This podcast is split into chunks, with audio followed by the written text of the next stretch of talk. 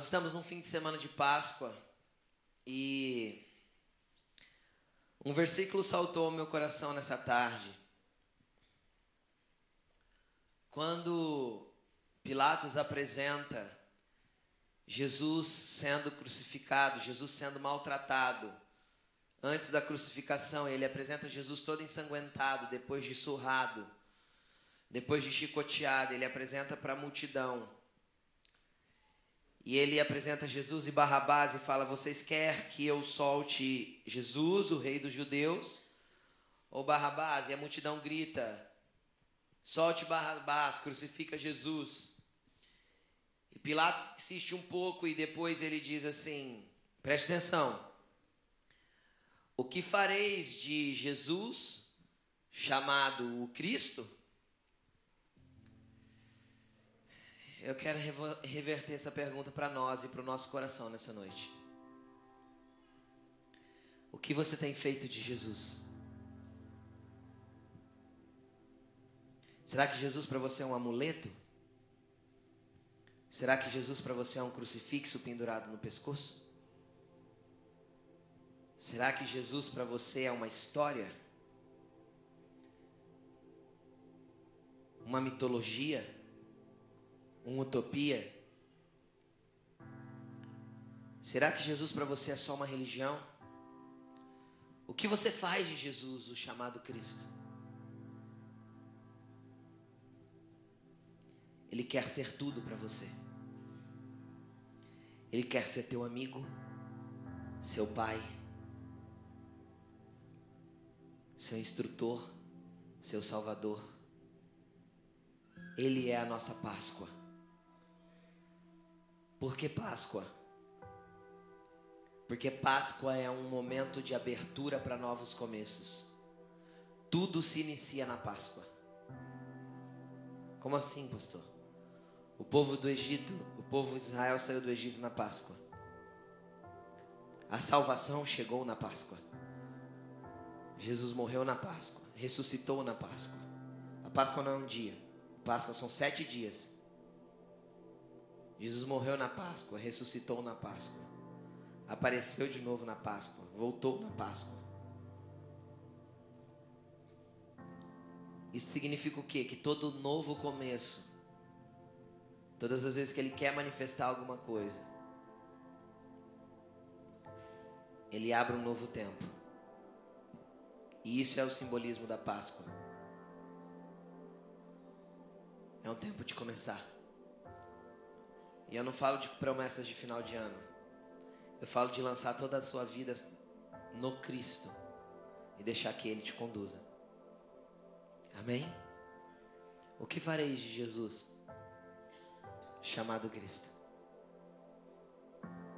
O que Ele é na tua vida? O que tem sido? Amém? Eu quero que você abra a sua Bíblia comigo. Em Esdras, capítulo 1. Tem na Bíblia.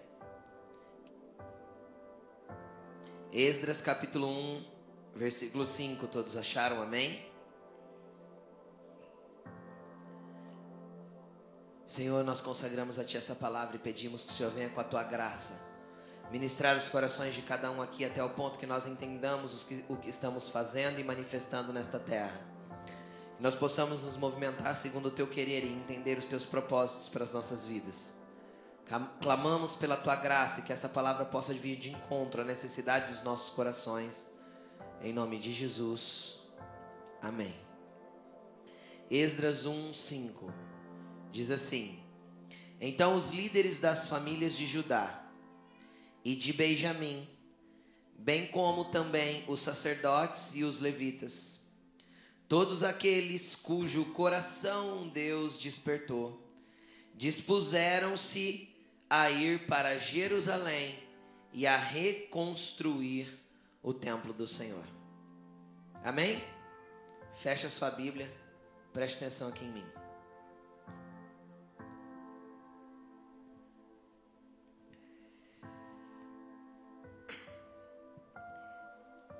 Existe algo que Deus precisa fazer através da igreja neste tempo. Existe algo que Jesus precisa fazer através das nossas vidas neste tempo. Nós não fomos inseridos neste tempo e nesta geração à toa. Nós não vivemos aqui numa geração das mais corrompidas já existentes sobre a face da terra, das mais deturpadas e distorcidas das já existentes sobre a face da terra. Simplesmente, simplesmente para passarmos por aqui, cooperarmos com a usurpação, com a deturpação, cooperarmos com toda a desgraça inserida sobre a terra, nos envolvermos com o sistema estabelecido pelo inimigo nessa terra, vivermos como se o céu estivesse desconectado da terra e não estivesse fazendo nada sobre ela, como se Deus estivesse fosse um velho barbudo sentado em um trono que não olha e não se importa com o que acontece aqui.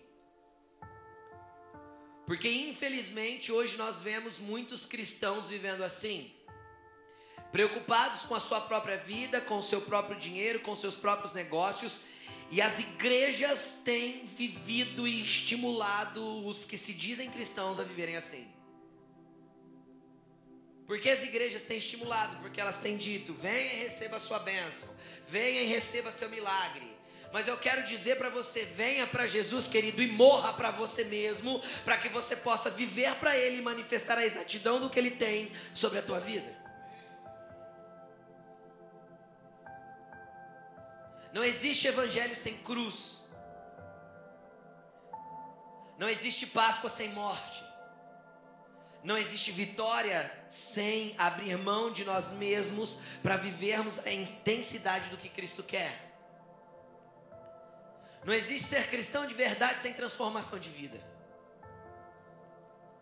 Uma religião que não te transforma, ela só te informa. E se ela só te está informando, informação não serve para nada se não gera um confronto dentro de mim.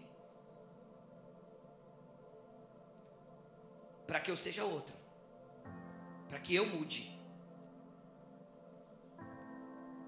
O verdadeiro cristianismo é aquele que faz eu me transformar. E por que eu preciso me transformar?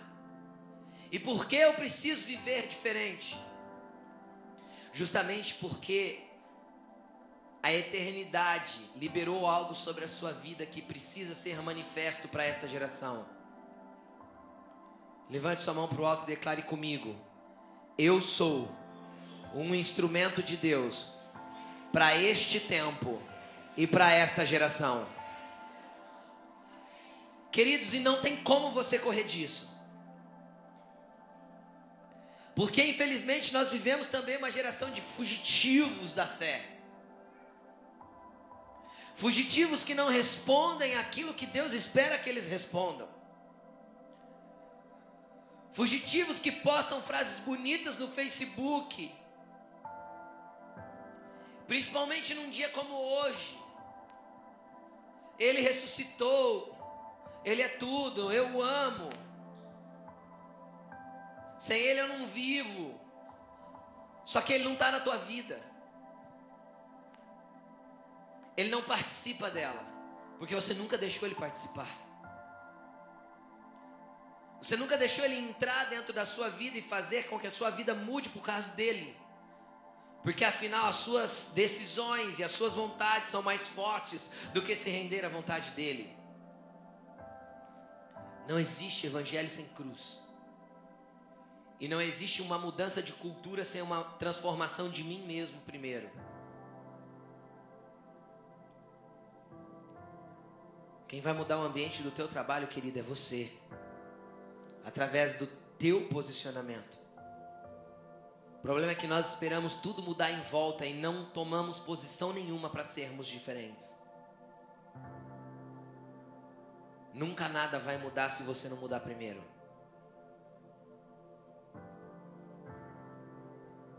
E pode fazer promessa, campanha, pode jogar sal, pegar rosa, pode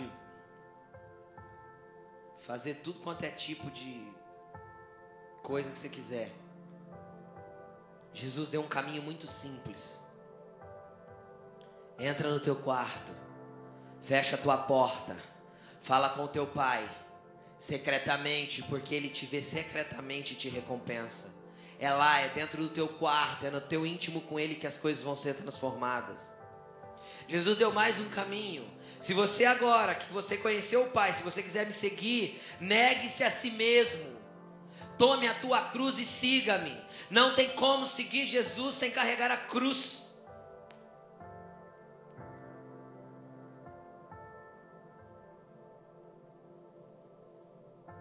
Jesus te chama para fora, igreja, desperta. Jesus está te chamando de volta para Jerusalém, porque você ainda está na Babilônia.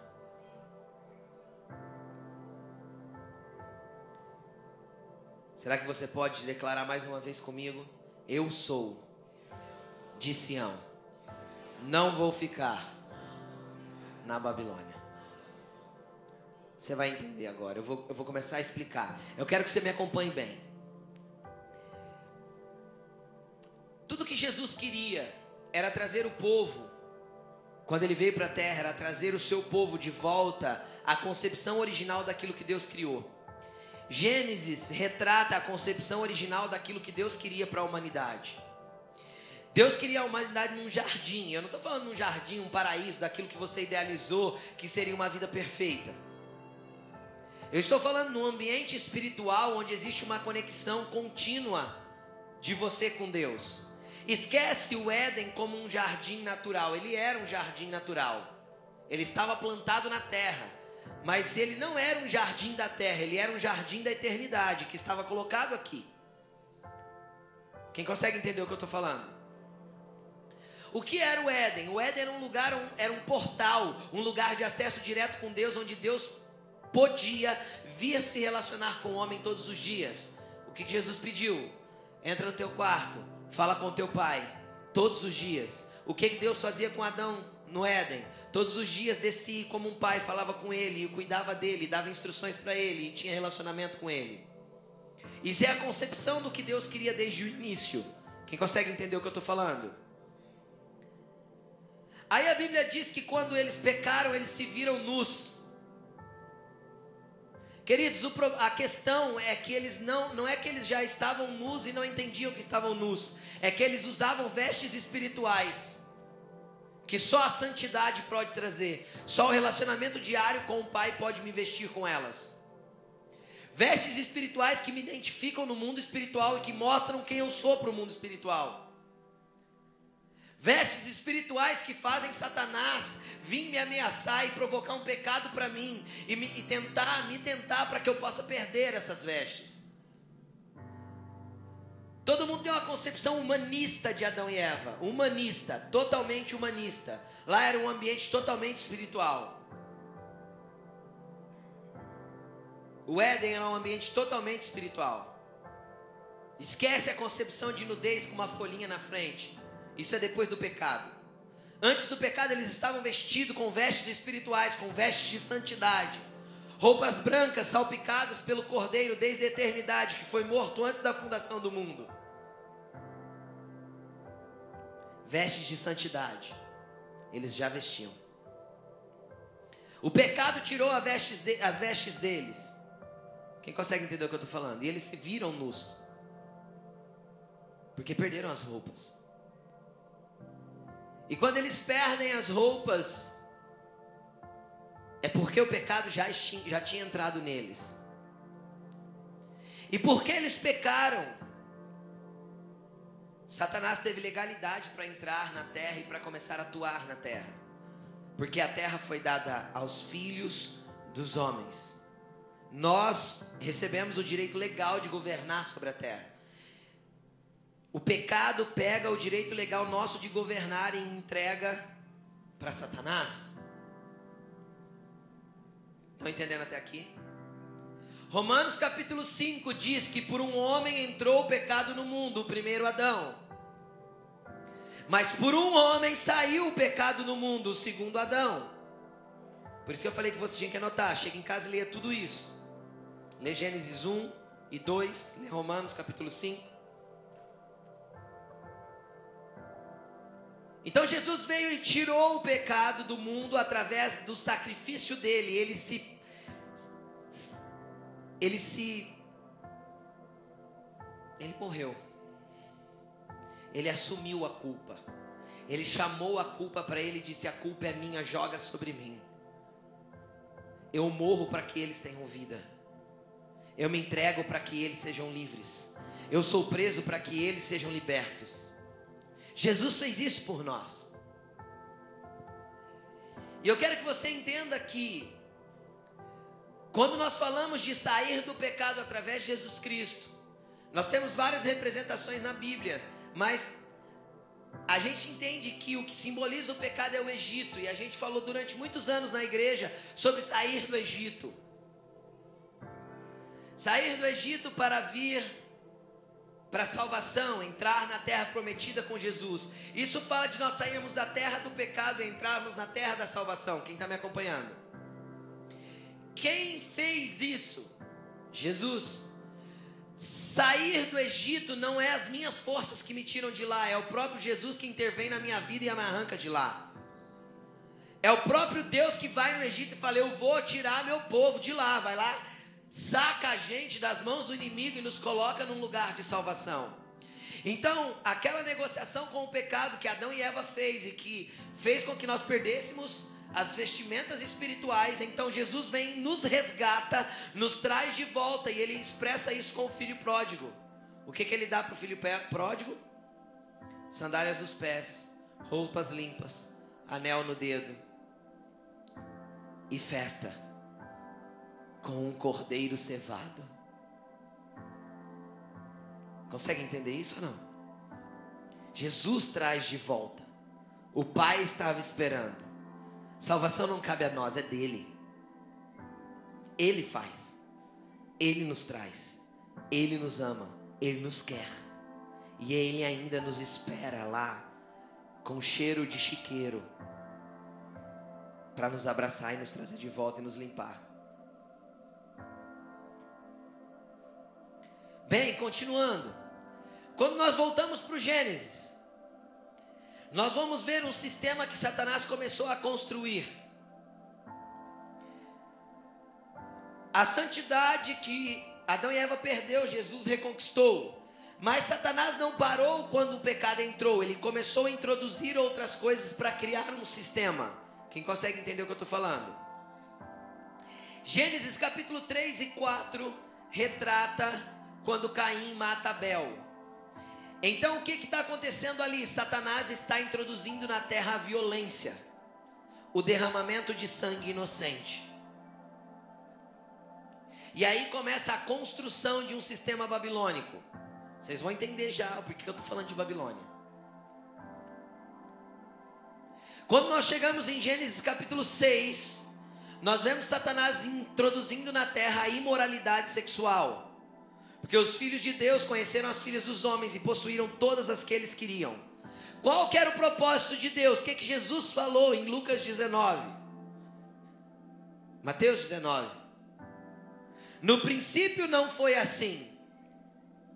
No princípio Deus disse: Deixará o homem, seu pai e sua mãe, se unirá à sua mulher, e ambos serão uma só carne. Mas em Gênesis 6 nós vemos a, a poligamia, os múltiplos relacionamentos sexuais e aí Satanás introduziu a imoralidade sexual na terra. Está retratado em Gênesis 6. Quando nós chegamos em Gênesis capítulo 11, nós vemos uma história chamada de Torre de Babel. Na terra de Sinear, um homem foi lá e construiu uma cidade, edificou nela uma torre para tentar chegar ao céu. Essa torre era a edificação do primeiro culto pagão que não foi dado a Deus. Então, em Babel, Satanás introduziu a idolatria. Babel é a palavra que também é traduzida para nós como Babilônia. É o mesmo lugar geográfico e é o mesmo nome. Não sei porquê, Gênesis traduz como Babel e depois no resto do Velho Testamento está traduzido como Babilônia. É a mesma palavra hebraica. Significa confusão. Por quê? Porque ali a confusão completa estava instaurada. Toda a desgraça humana baseia-se nesses três pilares. Todo o sistema babilônico introduzido na terra baseia-se nesses três pilares. Pode analisar: violência, imoralidade sexual, idolatria. Toda bagunça do gênero humano está pautada nesses três pilares, porque esses três pilares constituem o sistema babilônico. Por isso que Babel chamou Babel. Por isso que Deus interviu contra Babel. Porque ali fechava um ciclo de introdução de uma imoralidade e de uma deturpação cultural completa em Babel o sistema babilônico estava construído por Satanás a partir da legalidade dos homens. Nimrod foi usado. Gênesis 10 fala de Nimrod. E ali está estabelecido, e a partir daí, tudo que Satanás fez na terra está pautado nesses três pilares. Pode analisar. Toda a desgraça da humanidade está pautado nesses três pilares. Onde tem muita idolatria, existe uma visitação de maldição. Vai ter fome, escassez, peste, praga. Você pode olhar, o lugar é idólatra no nível extremo. Onde tem muita corrupção, como no Brasil, você pode ver que a sexualidade é livre e existe uma deturpação em todos os tipos de relacionamento no ambiente sexual. Porque uma coisa está atrolada à outra. É o mesmo espírito que age. Então existe um sistema babilônico construído desde o princípio. E Jesus veio. A gente fica pensando assim, mas por que quando Jesus veio? Por que quando Jesus veio ele já não, não não veio, já não destruiu, assim como ele veio nos redimir, nos trazer a santidade de volta e nos vestir de novo, por que então ele já não destruiu os pilares da estrutura babilônica? Porque Jesus já não veio redimir a terra por completo? Porque isso ainda está guardado, querido, ele ainda vai voltar para fazer isso.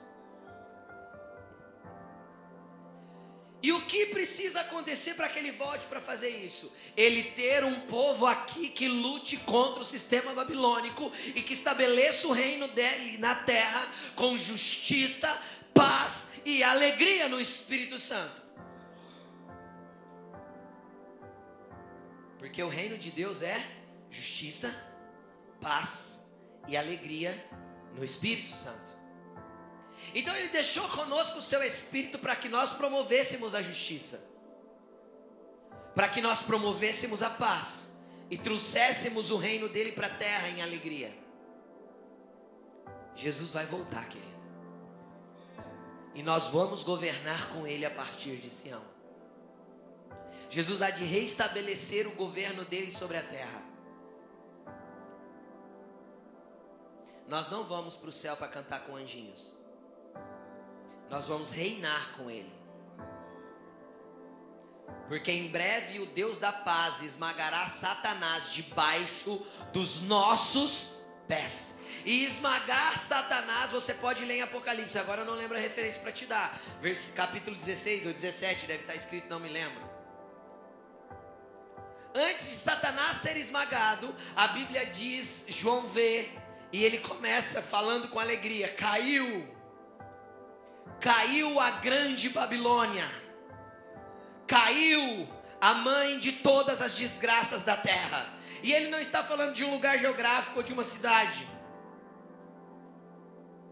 Até porque quando João falou isso, Babilônia não existia mais como cidade. Mas ela existia como um sistema instaurado, ela existe como um sistema, um sistema instaurado desde o Gênesis. Ela tem que cair, e aí o Senhor vai poder esmagar Satanás e destruí-lo de uma vez por todas. E isso depende dos filhos, dos pais de família. Como que nós vamos começar isso? Existe uma palavra, antes da gente ler, não vou falar ainda como vai começar, Deixa eu dar uma outra explicação. Olha que interessante. Porque eu li, eu li Esdras capítulo 1 com vocês. Porque Esdras capítulo 1 retrata a saída do povo de Deus da Babilônia. E o interessante é que o povo foi para a Babilônia cativo. Eu não sei se você já leu sobre isso, mas se você nunca leu, pode ler, está na Bíblia.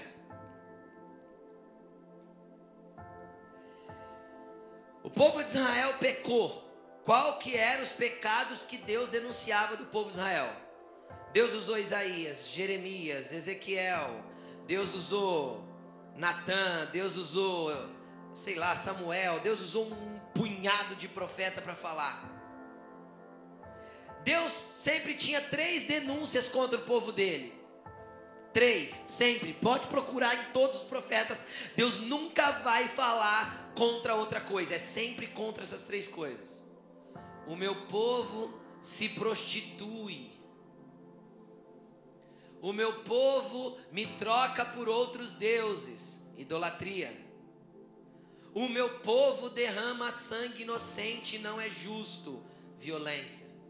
Deus nunca vai fazer outra denúncia através dos profetas contra o povo dele. Nunca. Deus nunca usou profetas para falarem outra coisa a não ser essas três coisas. Por quê? Porque o que Deus sempre quis é que o seu povo se posicionasse para fazer a estrutura babilônica cair. Já que o seu povo não se posicionou e durante 14 gerações, 14 não, porque a Bíblia diz que no tempo de Davi e no tempo de Salomão, o povo andou em retidão diante de Deus. Mas durante 12 gerações seguintes, o povo se deturpou e se deturpou e foi inserindo idolatria, moralidade sexual, violência, e a coisa foi sendo ampliada diante de Deus. Até o ponto de Deus falar assim: olha, não dá mais. A minha longanimidade o meu tempo de tolerância com o meu povo acabou. Eles encheram o cálice da minha ira. E o que, que Deus fez? Permitiu que o rei da onde? Da Babilônia os levassem cativo. Eles foram cativos? Não. Eles já estavam cativos, só não sabiam. Eles só foram para um cativeiro físico do cativeiro no lugar do cativeiro espiritual que eles já viviam. Quem está entendendo o que eu estou falando? Estão me acompanhando? Eles só foram para um cativeiro espiritual do lugar, para um cativeiro natural do lugar espiritual que eles já viviam. E eles foram levados para a Babilônia. Deus usou Jeremias para dizer: ó, não tentem sair de lá. Durante 70 anos vocês, vocês vão ter que ficar lá. E 70 anos mais tarde, Deus incomoda o coração de Ciro, o imperador daquele tempo, para dizer: Olha, eu quero que o povo judeu volte para Jerusalém e reconstruam um templo para o Senhor. Reconstruam o templo de Jerusalém, porque lá é o lugar. Voltem para Sião. Deus incomodou Ciro para dizer: voltem, que o povo judeu volte para Sião e reconstrua o templo de adoração em Sião, em Jerusalém.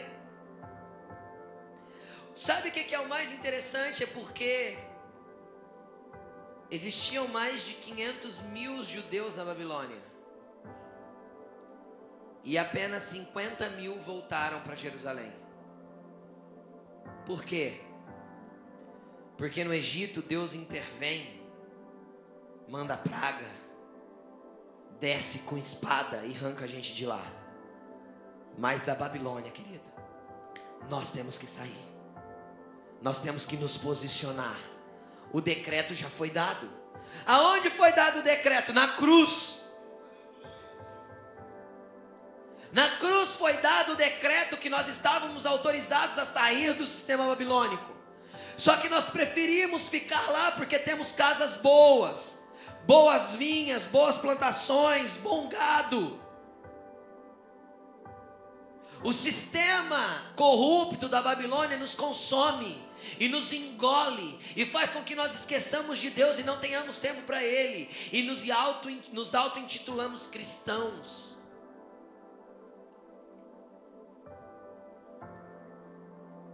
Se você é cristão, querido, você tem que odiar Babilônia. Tem um salmo que eu acho muito lindo, não lembro qual que ele é agora, se eu não me engano é o, é o 126. Se alguém lembrar aí, me fala.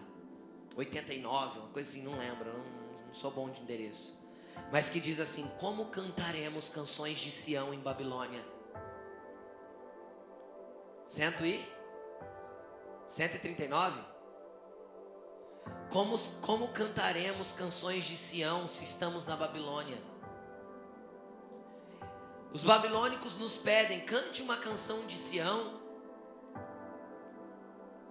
Como, como podemos cantar uma canção de Sião se estamos na Babilônia? E hoje o sistema babilônico está tá tão inserido no meio da igreja que o sistema babilônico compra as nossas músicas. E coloca o povo para cantar canções de Sião na Babilônia. E tem gente que pensa: olha que bênção, está evangelizando. Não, querido, você está entretendo e divertindo os babilônicos.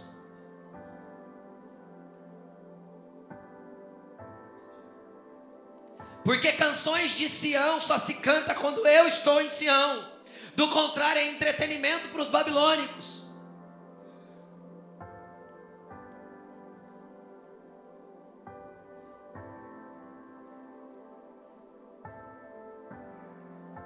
Deus não precisa de músicos, Deus precisa de adoradores. Deus não precisa de pessoas que saibam é, é, dedilhar ou usar o instrumento. Deus precisa de pessoas que estejam em Jerusalém para reconstruir templos para Ele, que estejam em Sião. Só 10% do povo voltou. Porque Babilônia é atraente. Só que ela vai cair. Hoje ou amanhã, a Bíblia diz que Jesus pisará o lagar da ira de Deus, até que Babilônia seja massacrada debaixo dos pés do nosso rei. Eu quero estar do lado do rei. 137 o salmo. Ah, há 10, 10, quase 12 anos atrás, o Senhor me deu uma palavra. Isaías 48, do versículo 13 ao versículo 17.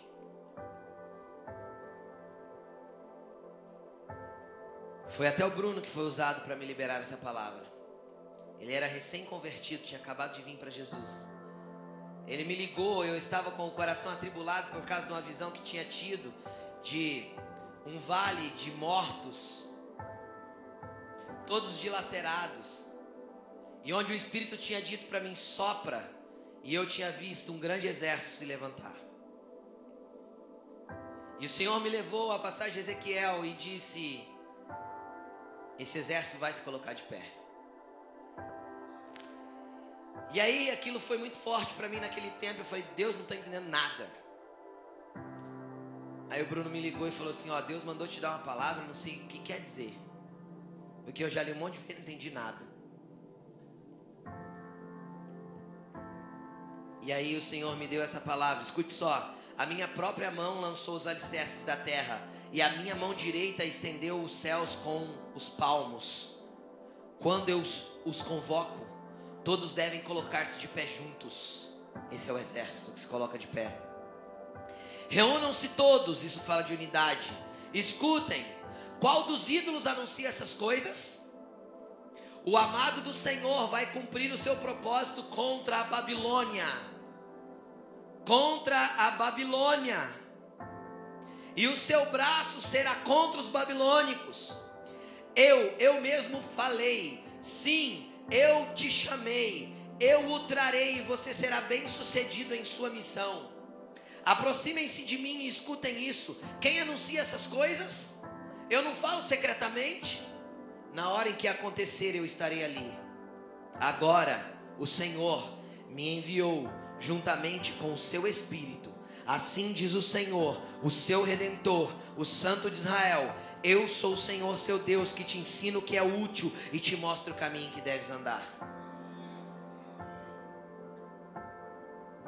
Babilônia vai cair, mas é o nosso braço que o Senhor vai usar.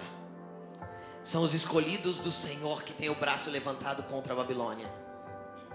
São os escolhidos do Senhor que convocam e as pessoas se levantam para derrubar a estrutura, a estrutura babilônica de violência imoralidade sexual e idolatria. E não estou falando de sair batendo em todo mundo, eu estou falando de ir para o secreto, porque Deus fala secretamente. Não é isso que está escrito aqui em Isaías? Essa palavra eu recebia, se eu não me engano, foi em 2005 ou 2006. Dois anos atrás eu estava num congresso. A Laine estava do meu lado, lá em Belo Horizonte, eu sentado na cadeira, e do meu lado estava sentado um pastor do Chile. Eu nunca tinha visto ele. Eu nem falava com ele porque eu não falo espanhol. Eu compreendo, mais ou menos. Sei nada de espanhol.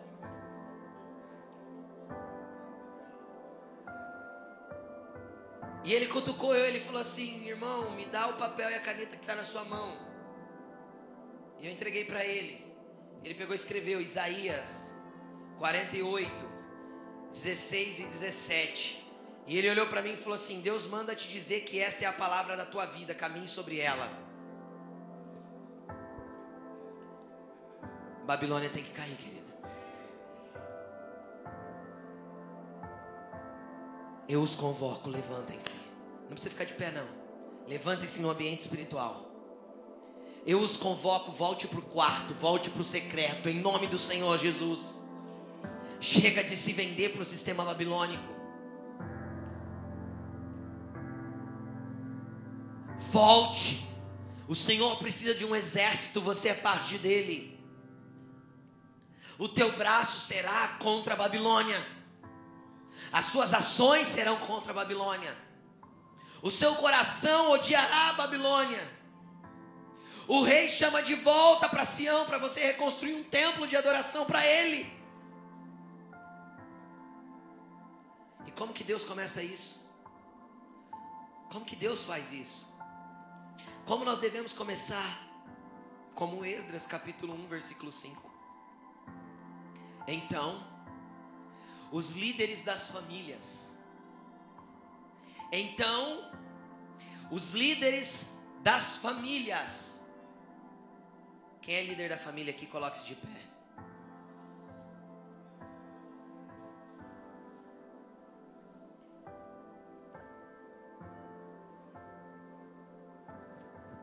Com você, homem. É com você, líder de família, que vai começar. É no seu coração que Deus vai começar a trabalhar. Sabe por quê? Porque os homens dessa geração se preocupam só com levar dinheiro para casa e se esquecem de levar Deus para dentro de casa. Deus chama homens para serem homens de Deus. Deus chama os homens dessa geração para serem homens de Deus que manifestam o reino de Deus nas suas casas. Levante sua mão para o alto comigo e feche seus olhos. Eu libero uma palavra sobre você, líder de família todo aquele cujo coração Deus despertou. Senhor, desperte corações agora de homens que estão neste lugar. Que eles se levantem contra a Babilônia e voltem para Jerusalém para reconstruir um templo de adoração para ti. Em nome de Jesus, Senhor, eu resgato esses líderes de família de Sião, de, de, de Babilônia para que eles voltem para Sião. O Senhor te introduz em Sião nessa noite. Desperta o teu coração. Desperta o teu coração. Desperta o teu coração. Pode se sentar. É com você que começa. Foram os líderes das famílias que Deus despertou o coração. Por quê? Porque o sistema babilônico deturpa a família. Qual que é a nossa maior guerra nesse tempo? A destruição dos lares. A desconstrução da concepção bíblica de família. Deus odeia o divórcio. Não existe divórcio bíblico. Ah, mas Jesus falou que quando o outro trair, pode. Pode para os duros de coração. Está escrito lá. Deus deu isso por causa da dureza do coração de vocês. Vocês não têm coração duro porque Cristo já quebrantou o coração de vocês.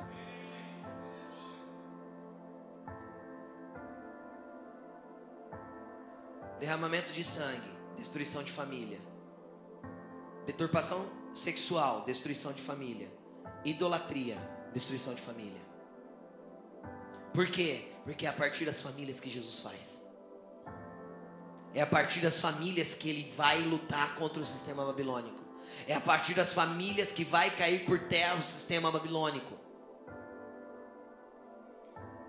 É a partir das famílias. Homem, desperte. Teu papel não é só levar dinheiro para casa. Teu papel é manifestar Deus lá dentro. Teu papel é ser um homem de Deus para tua esposa.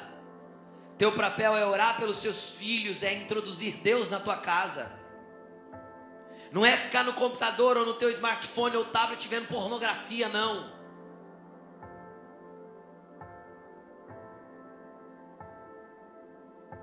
Porque pornografia é deturpação sexual, é sistema babilônico.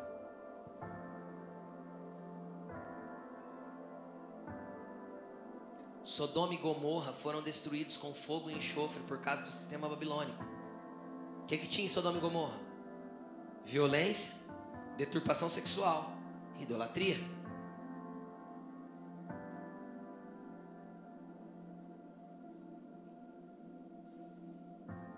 Babilônia vai cair, querido. E você é instrumento dessa queda. Eu os convoco nessa noite, levantem-se. É tempo de acordar. É tempo de se despertar. De fazer diferente.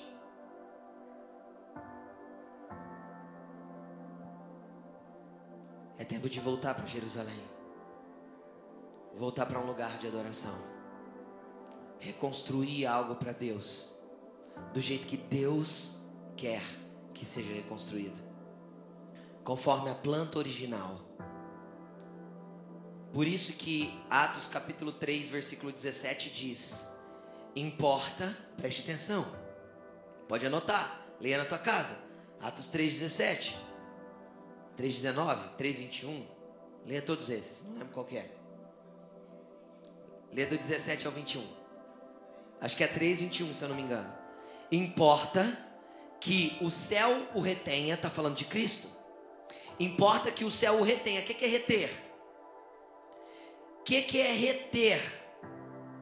Vem cá, Lu, me ajuda aqui no reter.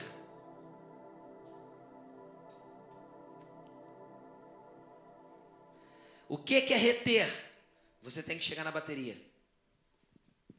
Importa que o céu retenha até a restauração de todas as coisas.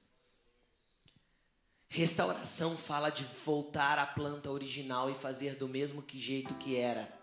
Vocês conseguem entender isso? Restauração não é derrubar a parede, mudar a planta e mudar o jeito. Restauração é fazer exatamente do jeito que Deus concebeu para ser. Só vai cair a estrutura babilônica o dia que a igreja se posicionar para restaurar a igreja a partir de você. E o céu está retendo Jesus. Ele quer vir para a terra. Mas importa que o céu retenha até que todas as coisas sejam restauradas. Quem vai restaurar? Nós clamamos agora os dois últimos anos, três últimos anos. Teu reino vem, teu reino vem, teu reino vem, teu reino vem, teu reino vem, teu reino vem. Teve um monte de música falando de reino, de reino, de reino. E para o reino vir, o reino já está aqui, porque o reino está dentro de vós, Jesus falou. O reino de Deus está dentro de vocês, e Ele é justiça, paz e alegria através do meu espírito. Mas cadê a igreja manifestando esse reino? Você nunca vai manifestar reino de domingo para a igreja. Você vai manifestar o reino dele quando você cair de joelho no teu quarto e falar: Jesus, eu abro mão de tudo que tenho e sou para ser tudo que o Senhor quer que eu seja.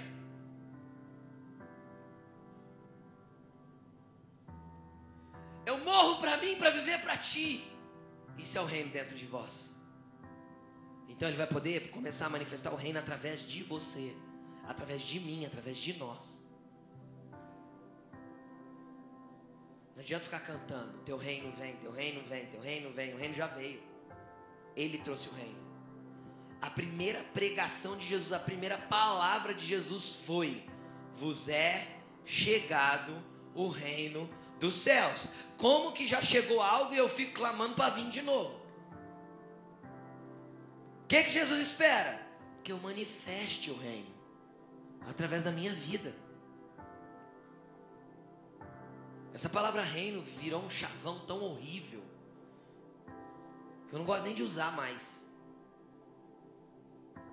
Pastores usam, é porque a nossa igreja tem visão de reino. O que é visão de reino? Reino não tem que ter visão dele, eu tenho que manifestar ele. Normalmente eles falam isso quando eles entendem que a igreja não é uma igreja local, é tipo o contexto total da igreja de Cristo sobre a terra. Tá, isso é unidade. Jesus clamou lá em João 17: Pai, que meu povo seja, que seu povo seja um, como nós somos um, para que todo mundo creia que o Senhor me enviaste. Isso é algo que nunca devia ter saído da igreja, é Babilônia roubou. E a gente acha o máximo falar, ah, a nossa igreja tem visão de reino. Eu não quero que vocês tenham visão de reino, eu quero que vocês manifestem o reino através da vida de vocês. O Senhor os convoca, levantem-se. E nós estamos numa data maravilhosa para fazer essa convocação. Por quê? Porque é Páscoa. E não é Páscoa só aqui. Não é Páscoa no nosso calendário gregoriano, é Páscoa em Israel, no calendário lunar. Terça, última terça-feira, dia 11, foi o primeiro dia do mês de Abib em Israel. O primeiro dia não, o décimo quarto dia do mês de Abib, o dia que se celebra os pães asmos, as ervas amargas e come-se o cordeiro. Então tem sete dias de festa para a celebração da Páscoa. Acaba amanhã. O sétimo dia. Nós estamos no tempo oportuno de manifestar isso. Eu acho muito lindo quando Jesus fala assim: celebrem a minha morte até que eu venha. Nunca vi celebrar morte. Já viu alguém celebrar morte? Morte é luto, choro, pranto. Jesus falou: não, não, não. A minha não. A minha vocês celebrem. Isso é a Páscoa. Entenderam?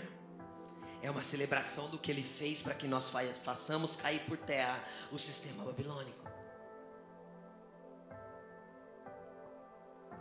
Coloque-se de pé, querido.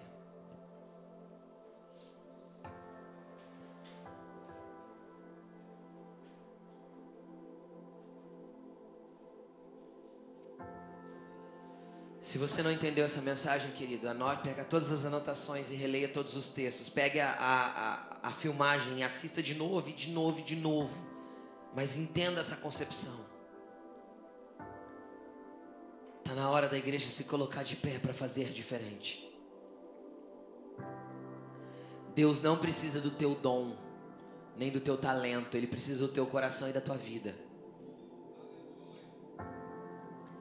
Deus não precisa do teu dom nem do teu talento, Ele precisa do teu coração e da tua vida. Sabe por quê? Porque os dono, o dono dos dons e do talento é Ele. Ele falou isso. Que o Senhor, antes de ir embora, separou algumas pessoas e deu o quê? Talentos. E nos deu a capacidade de multiplicá-los.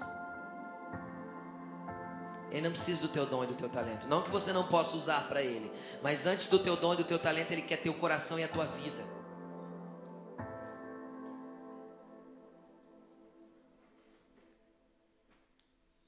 Que, nós vamos clamar nessa noite? Nós vamos clamar, clamar pelo estabelecimento do reino de Deus a partir das nossas vidas. Que toda a confusão babilônica da sua mente caia por terra. Que toda a confusão babilônica do teu coração caia por terra. É tempo de viver o novo de Deus. É tempo de entender a concepção babilônica e se colocar de pé e pegar a espada nas mãos e falar: vai cair por terra, porque a minha vida vai exemplificar o que é vivencial.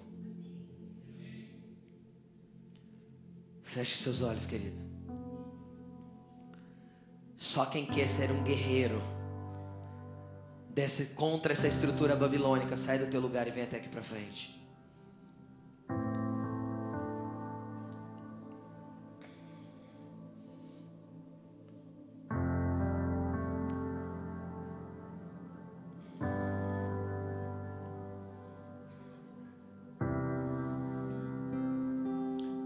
Você está aqui na frente, dê alguns passos para frente para caber todo mundo, por favor. Só você que quer se posicionar e falar: Senhor, a minha vida vai mostrar teu reino. A minha vida vai ser paz, justiça e alegria. A minha vida vai lutar contra esse sistema babilônico. Porque hoje eu estou na Páscoa e eu quero aceitar o que Cristo fez na cruz para eu poder me mover em Ti.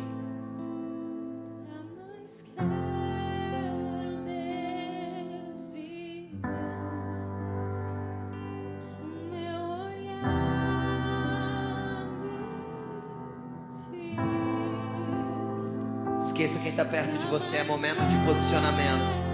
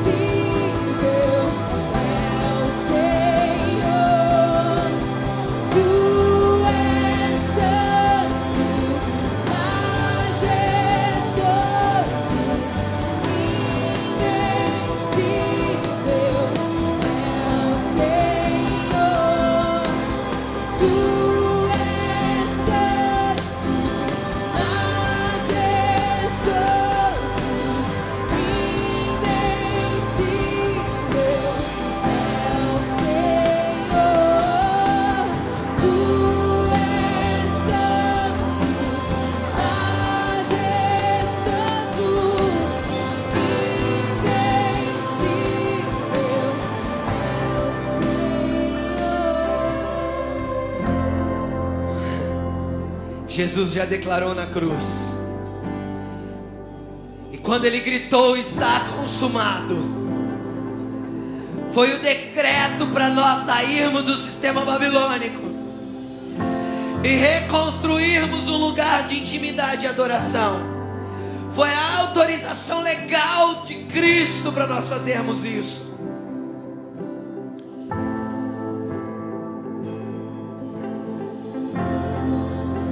Toda estrutura babilônica saia da tua mente. Que todo o amor pelas coisas babilônicas saiam do teu coração. Que haja uma repulsa no teu coração das coisas babilônicas. Que haja um desejo incontrolável de reestruturar e restaurar a terra dentro dos princípios daquilo que Deus criou e que comece no seu lar e na tua família.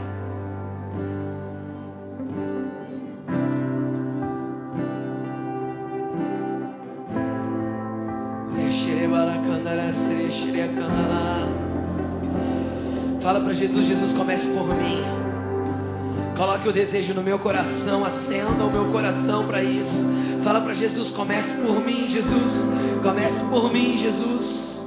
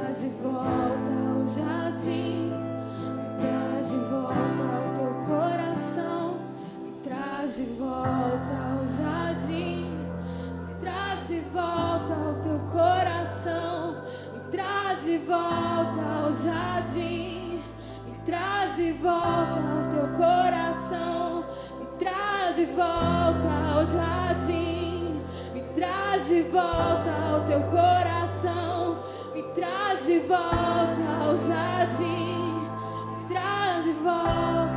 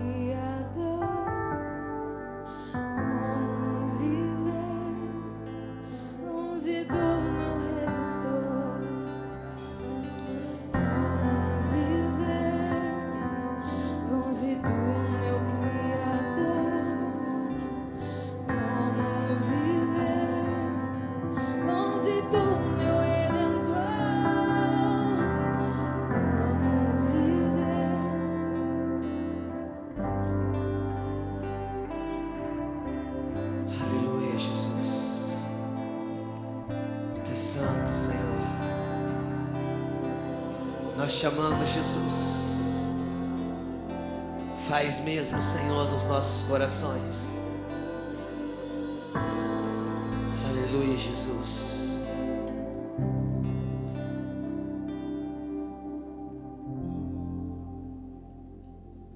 Mulher, presta atenção aqui. Proporciona um ambiente para o teu marido estar no quarto. Empurra ele para lá. Fala para ele, marido, vai orar. Deus precisa falar com a nossa casa. Mulher, proporciona um ambiente para o teu marido ter tempo de quarto. Mulher, abre mão de algumas coisas com o teu marido para ele ter tempo com Deus que ele vai ser muito melhor do que você já sonhou se ele for um homem de Deus.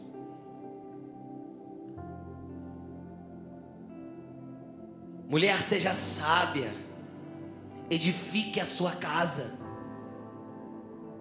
empurra a Bíblia para ele, empurre livros que vão edificar a vida dele para ele. Homem, não negligencie impor as mãos sobre a sua esposa, sobre os teus filhos, orar com eles todos os dias. Proporciona um ambiente para tua esposa ter tempo de quarto, cuide dos teus filhos para ela, lave a louça para ela, para que ela possa ir para o quarto, ter o tempo dela. Um casal que ambos têm tempo de quarto, que ele tem intimidade com Jesus, não tem quem pode com eles. E não, não existe desestrutura familiar que vai fazer eles caírem. Deus está te levantando para remir a tua geração. A partir de você será diferente.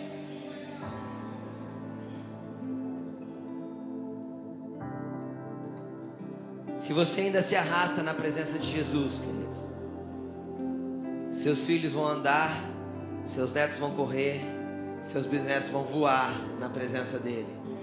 Você vai remir a tua geração. Você está sendo levantado por Jesus para remir a tua geração. O teu braço é contra a Babilônia. Você solteiro.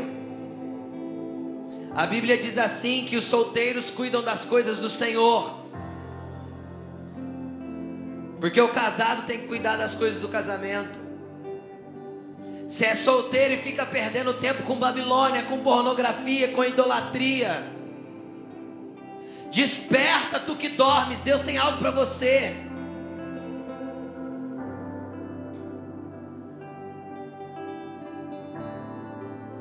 Levante um altar de adoração na tua casa. Estabeleça o reino através da sua vida. Honre seus pais obedeça-os. Manifeste o reino através da tua vida.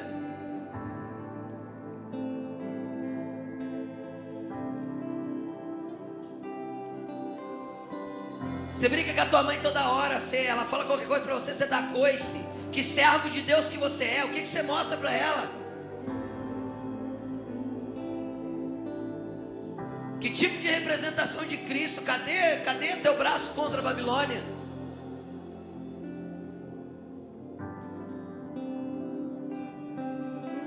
Honre teu pai e tua mãe para que se prolongue os seus dias sobre a terra. Quer morrer cedo? Continua assim. E não é praga, não, é Bíblia.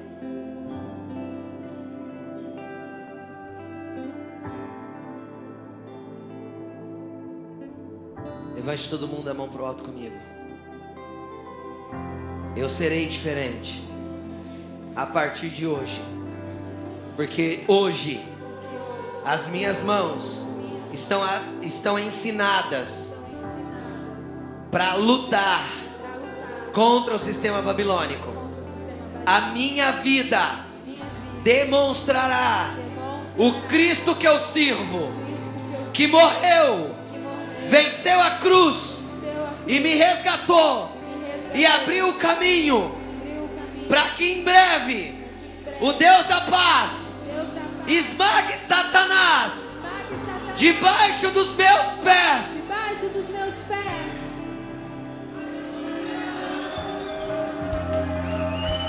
Uh!